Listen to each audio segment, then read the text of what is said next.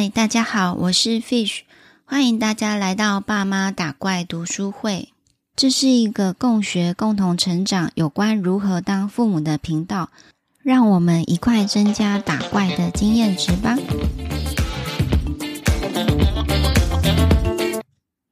现在录音的时间是九月十八号，今天下午在花东发生非常大的地震，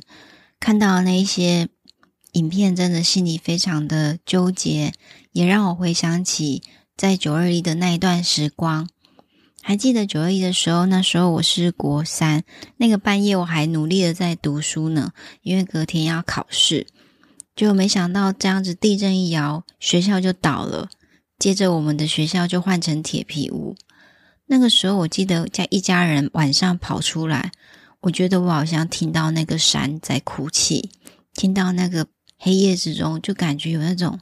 呜呜的声音，一想要起来就觉得很悲伤，也觉得很害怕。所以每次只要地震，我就会很敏感，而且可以敏感的出来知道说现在摇的是几度，大概有多大，都变成一个是地震感震器了。也希望借我这个机会，先祈祷大家平安，接下来的余震也不会有带来替台湾带来更多更大的伤害。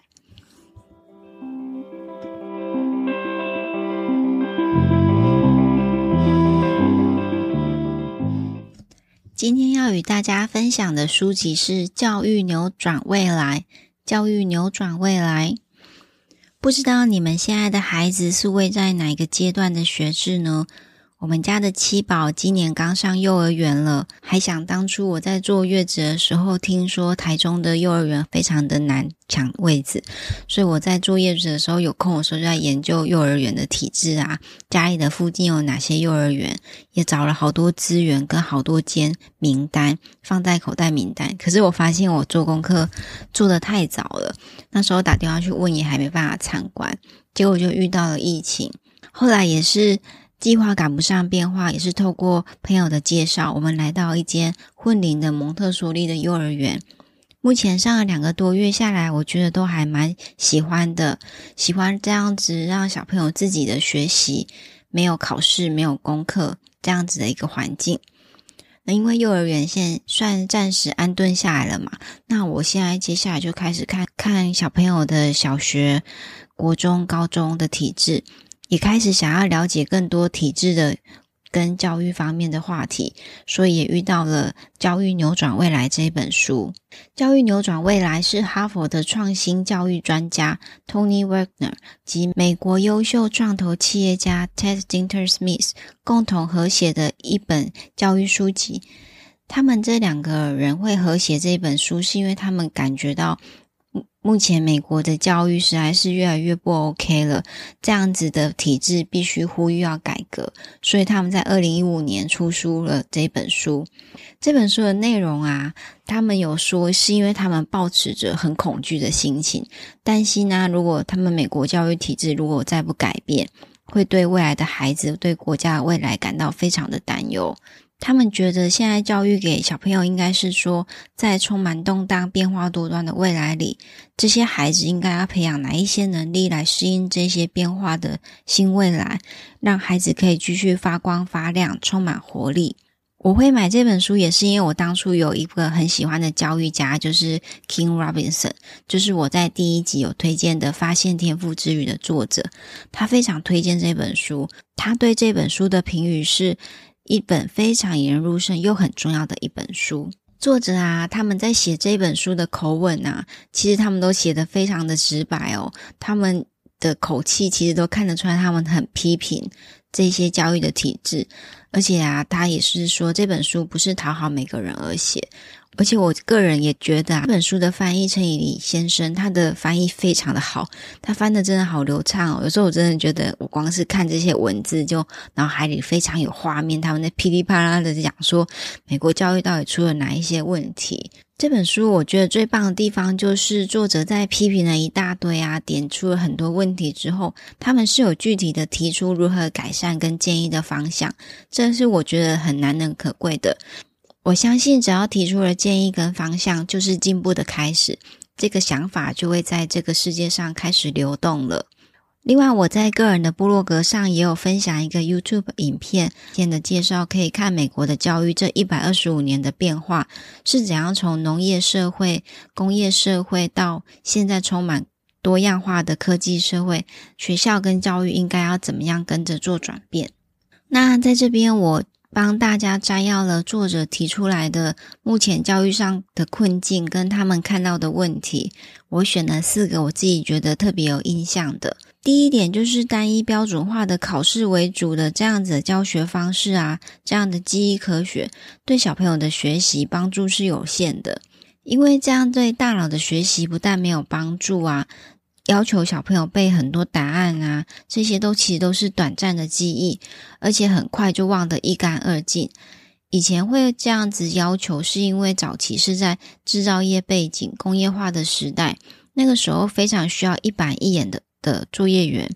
会希望大家没有自己的想法，是希望所有的流程都有所标准化，所以教导出来的人也都比较一板一眼，然后都通常每一题题目都会有标准的答案。但是现在的时代变化的非常快，如果例行的公式啊，将来是会被自动化的机器所取代的。那很多知识其实透过 Google 啊、网络啊搜寻一下都找得到，所以背这些答案、背这一些公开在网络上的知识，其实有一点浪费大脑的空间。我们已经把这些知识存放在网络上了，那我们的大脑应该是要做一些网络的科技没有办法取代的事。以前啊，很多人都希望将来孩子的职业是一个律师，安稳又没有风险，薪水又很高。可是随着时代的变化，现在很多律师的工作都是有很多外包、自动化，或是交给律师助理处理，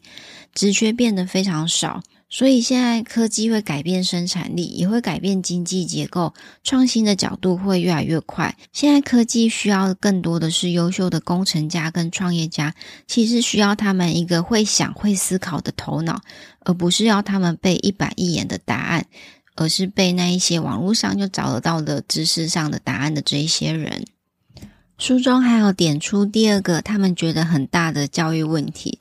就是学校要求的应考的学术科目啊，与现实是没有接轨的。数学当然是一个很重要，是一个逻辑思考的基础，可以帮忙理解这个世界，还可以透过数学来改变这个社会运行的方式。而且啊，如果我们出了社会或是在日常生活欠缺财经数字的概念啊，真的人生会非常的灰暗。怎么样说考试跟现实没有接轨呢？书中举出一个例子，就是有一个小朋友，他因为微积分的成绩不好，而没有办法通过大学的考试。可是他大学申请的主科是舞蹈，其实跟微积分并没有很大的关系。他觉得实在是很荒谬，而且微积分人的一生到底有几个人会在用呢？而且他说，因为现在的考试啊，都是一板一眼，有标准的答案。如果都是这样子的考试的流程，就没有办法使用创意的方式来解题，尤其是数学，因为数学的解题的方式有很多种嘛。那美国的大学还规定说，一定要买一台一百五十块美金的计算机来解题。然后他说，其实这些解题的东西啊，根本不需要计算机。书中有介绍一个现代科技有一个非常厉害的叫做 Wolfram Alpha 的一个城市。这个城市啊，它可以完成数学、统计学、电脑科学很多领域的查询的计算跟分析。只要上传这一些图片跟题目，它就可以直接帮你解题了。他觉得现在的科技是这么的快速，我们应该要因应考试的机制，应该要淘汰万新搭配的设备。像微积分就不一定要拿着计算机去算啊，我们可以搭配 Wolfram Alpha 这些运算。应用程式是拿着电脑去解题，才是符合现代的科学。而且数学在短时间内算得好、算得快，而且不算错，这种测试方法与创意的解题方式其实并没有相关联，并没有办法判断一个人在现实生活中是如何活用数学的。更讽刺的是说，很多人啊，在美国出社会，如何计算贷款啊、寿险啊、利率。理财规划都没有清楚的概念。新的时代应该是学习如何利用电脑来当做辅助工具解题，来最重要是要学习量化跟统计和逻辑思考，还有问对的问题。另外，我也找到一个影片，是英国的数学家他在 TED 演讲上分享，现在应该要更利用电脑来学数学，来引起兴趣，更推崇要应该是要学如何写程式，因为程式是非常具有逻辑的，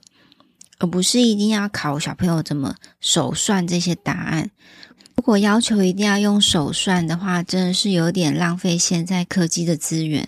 我们应该是要使用大脑的逻辑思考的能力，再加上电脑运算的能力，来算更复杂、更难的问题。因为有时候手算是会有极限的。第三个，美国教育上的问题，作者指出，现在大学的学费非常的昂贵，贵到不符合效应。大学毕业平均的花费是十二万美金，约台币三百六十万。那更贵一点的学校是美金二十五万，大约是台币七百五十万。看到这个数字，我下巴都快掉下来了。然后，为了取得社会身份认同的这个入场券门票啊，每个毕业生都付出非常相当大的代价。而且，统计有二十八的学生毕业之后啊。找到的工作年薪竟然还不到二点五万美金，就是不到八十万台币。天哪！然后就是有时候学生是为了要得到大学的文凭而去读大学，跟未来的职涯没有相关的连结。为了拿到这个大学的文凭而付出相当大的代价，其实是蛮不值得的。我自己个人看到这一段的时候，是有一股反思，是说，那我的小孩将来去美国念大学或是念硕士，会是值得的吗？这个是很值得我们作为家长的好好思考一下。第四个有关现代教育的问题，就是现在的讲课啊，大部分都还只是单向的传播资讯。书中有分享一句非常传神的句子，就是讲课的时候只是。老师把笔记摘要交到学生的笔记上的一种仪式，两边都没有用到大脑，尤其是那一种已经讲课讲了 N 百年的那种老师，他可能都是用背的，可能他自己真的本身思考就变得变少了。那学校交的作业啊，也都是考试会考的范围，有的时候学生会因为考试不考，他就完全不想学，而失去了这个热情。麻省理工学院媒体实验室有做了一个有关脑部活动的实验，发现学生的脑部活跃的程度会在有活动的时候达到高峰，被动的时候掉到谷里。然后最昏沉沉的状态，竟然不是晚上，而是白天听老师讲课的时候。因为只要学生不是用心想学啊，上课不断没有抓到重点，而且其实脑部的活动力还非常低，浪费了许多时间。托科技的福啊，现在很多知识在网络上就可以轻松的取得。有一些大学老师的讲课啊，还不如网一些名师的线上课程。像我自己是很想要报名那个台湾大学叶秉成教授的简报线上课程，光是这一门课啊，就高达一万多人报名哦，销售业绩破一亿台币。但虽然线上课程可以有效的降低讲课的成本，但本身是专注力欠缺的孩子啊，在线上课程的完课率却非常低。你知道吗？线上教学的完课率是低于五趴的哟。新时代应该要推进的是透过小组的合作与讨论，大家可以一起提出各种解决的方案跟上课的方式，在进行的过程中，大家就会分别提出非常有创意、没有标准答案的答案。我个人的经验啊，透过单向的学习得到的收获，真的会低于双向交流的实体的读书会。因为像我报名一些线上课程，我大部分是利用开车的时候在听。然后开车的时候其实很难做笔记，通常我也不会再看第二遍，所以停下来思考跟输出的时间会少比较多。那我也曾经参加过双向的实体的读书会，虽然我们大家都不是名师，然后大家的程度也不会落差太大，可是我反而觉得在同才之间的讨论，我们得到的收获还很多，因为可以互透过互相的讨论，激发新的思考。所以我觉得学习最重要就是要激发思考这个触发点。如果只是单向的学习，一定要留一段独白的时光，好好的沉淀思考。那如果有同好可以互相的交流、互相的讨论，那得到的收获又会是不一样的。接着与大家分享，作者提出现在的新世代的学习方式应该要怎么学习呢？我们透过大脑的科学可以得知，记忆的方法其实是要透过经验的内化才是最有效果的，而背那一些短暂记忆的答案，对我们的大脑是没有帮助的。相信大家应该也很认同吧？我们自己本身经过大学的联考啊。我其实也觉得，我出了社会，我这些答案我真的都忘记了。第一个，他推荐的学习方式是苏格拉底式的讨论。什么是苏格拉底式的讨论呢？通常啊，以前我们大学的时候会做成一个圆桌，大家一起进行小组的会议，针对一个议题，大家提出自己的观点，并且学习要问其他组员。然后大家一起讨论，我应该怎么回答别人，达到批判性的思考。第二个，他推崇的学习方式就是同才之间互相学习。哈佛应用物理学院长推动了一个叫做“翻转教室”。首先，他先引起思考的问题，让大家独立思考之后，再依照答案来分成各个小组。每个小组要说服其他的组员，然后在这个过程讨论跟实验，你的答案如果有变化的时候，你可以重新调整你的答案，再换到别组。所以你的组员会换来换去的。透过同才教学啊的过程，可以慢慢厘清自己的想法，形成独立的观点，批判别人的观点，最后再透过同才之间如何沟通合作，用创意的方式解决方法。来帮助自己厘清这个问题跟想法。其实我真的也蛮喜欢这个同才教学这个理念。如果老师真的可以愿意用这种方式教学，一定非常热闹。没有规定说一定要跟谁同组。那我的答案如果跟别人不一样，我就要试着去说服别人。那如果有人跟我类似的观点，我就跟他同一组。我觉得这样子很有趣。因为我们以前大学的时候，虽然常常会分组，可是我们就是固定的成员，然后大家都是固定，比如说你负责做简报，他负责做演说，大家都是有固定的负责的角色，跟作者提出的同才教学的方式是差很多的。第三个，他也很推崇平等的线上教学平台。美国有一个高中叫做 Virtual High School，它全部都是透过线上教学，透过公开的网络平台可以看到大家的作品，每个人都可以发言讨论，不会因为小朋友的出身低或是社会的背景比较高而造成发言的包袱。内向的小孩在网络上也可以得到一样的发言空间，这真的很特别。这也是非常爱好和平的我跟公平的我喜欢的教学方式。最后，我来为这一本书下一个总结。我觉得教育真的是可以扭转未来的，我们可以透过学习开拓人生新的道路。最重要的是呢，我们应该要保持着好奇心跟学习的动机。现在有无所不知的 Google，你知道这一些知识其实也没什么吃香了。重点是说，你可以运用这一些知识做出什么？除了要引导孩子熟悉如何学习的能力、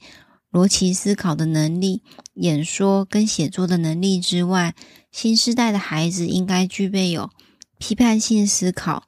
沟通，还有合作，还有创意的能力。我相信，只要让孩子持续保有学习的动机，打从内心的自动自发，一定可以不断的累积新的技能与知识。也是因为想要让孩子保有内在动机，所以目前我们选择的幼儿园就是混龄的蒙特梭利，没有课本，没有考试，没有竞争，让小朋友每天选择自己想要做的工作，想要做的任务。